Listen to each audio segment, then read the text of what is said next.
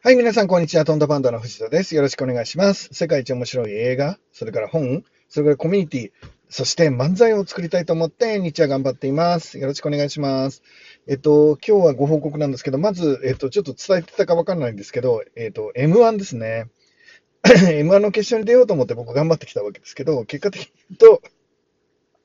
なんと2年連続で1回戦負けっていうことをしょんぼりーっていう結果になりました。えっ、と、本当にいろんな方に応援していただいたにもかかわらず、もう本当、せめて2回戦ぐらいまで行けよっていう感じなんですけど、行けなくて申し訳ありません。えっ、と、自分なりには一生懸命頑張ったつもりですけど、全然足りませんでした。えっ、と、1回戦があの早めに、えー負けたので、その場合ですね、敗者復活の可能性もあるというふうになっていますから、まあ、それを楽しみに頑張ったんですけど、結果的には敗者復活はありませんでした。僕らは、えーだから完全に、え1回のチャレンジで負けて終わったっていうことですね。まあ、敗者復活もだから向こうの都合があると思うので、まあ、そこに組み込んでもらえなかったということですかね。で、えっ、と、1回戦、あの、今年ね、最初に前半に、あの、大会の前半にもう僕ら負けたんですけど、負けて本当に悔しくて2年連続で負けたっていうことでね、まあもしかしたら敗者復活もあるかもしれないかっていうことで、もう僕本当に全ての、えー見栄とかね、吹っ飛ばして、えっ、と、いわゆる、えっ、と、売れている芸人さんたちとかにですね、連絡をして、えーまあテレビに出てるような芸人さんたちに連絡してですね、えっ、と、僕のネタの何が悪いんだろうって素直に聞いて、いろんなアドバイスをもらいました。要は今の一流と呼ばれる人たちにアドバイスを聞いたんですね。で、その結果、えーこれ、ここと、ここと、ここが、えー良くないよと。で、M1 の審査の場合はこういうものは使っちゃいけないんだよとか、まあ、いろんな、あの、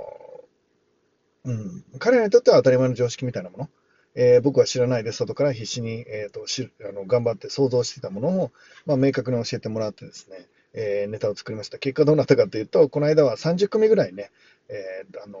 プロのお笑い芸人あの、もちろん売れてない子たちですけど、プロのお笑い芸人たちが一堂に会する大会では、えー僕ら飛んだパンダはですね、なんと優勝です。30組で一番、あの観客に一番人気があったのが僕らの漫才というレベルまで来ました。で、これで、あの敗者復活があればね、1回戦ぐらいは勝たせてもらえるんじゃないかなみたいな、えー思いで待ってたんですけど、結局それがなかったということですね。来年は、えー頑張っていきたいと思います。今、お笑い芸人の中では、多分上位10%ぐらいには入れてもらったかなっていう、ちょっと言い過ぎから。えっ、と、他にも皆さん頑張ってると思いますけどね。ただ、一つ言えるということは、業界の裾野が広いっていうことですね。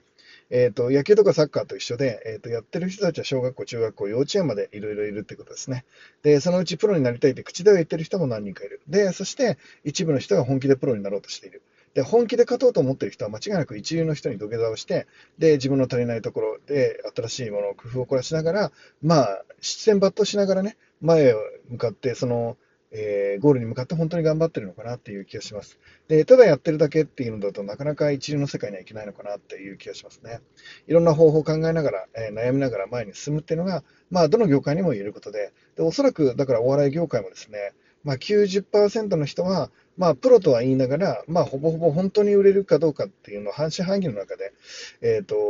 チャレンジをしていないし、一流の人に聞いたりもしてないのかもしれないですね。でも、ここから、えー先のですね、えー残り10%の中で、まあ、M1 で言ったら5000組出ますから、まあ、上位500組に入ってからが、まあ、本当の勝負になると思うんですけど、その中で、まあ、100組とかになっていくっていうのは、やっぱり大変かなっていう気がします。ここからは一個一個、一つ一つ上がるのも、えっ、と、本気の人たちの中での戦いになりますから、本当の勝負かなと。だけど、あの、プロの人に聞けば才能がなくても、まあ、上位500番ぐらいまではね、まあ、すぐいけるのかなっていうのが僕の体感です。で、えっ、と、決して甘い世界ではないので、ここからどうやって勝つかっていうのを来年以降ね、また、えー頑張って考えていきたいと思います。で、報告は以上なんですけど、今日はどんなお話をさせていただくかというとですね、えっと、優しさとは何かっていうお話をさせてもらおうかなと思っています。で、えっ、と、優しいっていうことはですね、とかく、あの、勘違いされる言葉になっているんじゃないかなって思っています。えー優しいと弱いは、結構多くの人たちは、えーイコールなんじゃないかなっていう気がします。えーつまり、人に優しく接してる、まあ、タッチが優しい人は、自分にもタッチが優しいので、要は弱くなるんですね。あえーと自分をコントロールできないような人が結構多いんじゃないかなっていうのが、えー僕の感覚になります。で、うーん、優しさっていうのは、まあ、ちょっと僕の感覚ですけど、優しさは、あの、心の余裕。本当の優しさは、強さかなって思っています。もう一回言いますね。えっ、ー、と、優しさは心の余裕。本当の優しさは強さかなって思っているんですね。で、えー、要は僕が人に優しく接することができるのは余裕があるときってことです。えっと、自分がギリギリでいっぱいいっぱいのときに誰かを思いやる心っていうのは僕も失われます。だから、えっと、可能な限り自分は余裕を持てるように頑張っています。で、えっと、さらに超えてですね、えー、本当の優しさっていうのは、えー、強さとセットなのかなっていうふうに思っています。で、余裕がない時でも、えーと、誰かのことを考えることができる。えー、ピンチでも、こういうの精神を持てる。えー、そんな人間になりたいなと思ってます。えーと、具体的な話をすると、僕の友達の N 君っていうのはですね、えーと、女の子にすごいモテました。でいわゆるあのちょっと言い方悪いですけど、まあ、ホラ吹きに近い、まあ、男の子は誰でもあると思うんですけど、えっと、僕も含めてちょっと大きめに女の子に見せたりして、で、これしてあげるよって、で、すごい優しくて、まあ、夜中でもその子に会いに飛んできてくれて、なんていう感じで素晴らしいなとは思うんですが、えっ、と、朝起きることができないんですよね。眠くて。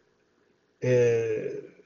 ー、辛くてじゃない。眠くて起きれないんですよね。で、お金の使い方も、んまあ、雑っていうか、えー、どんどん使っちゃって、親のお金をなくしていくみたいな、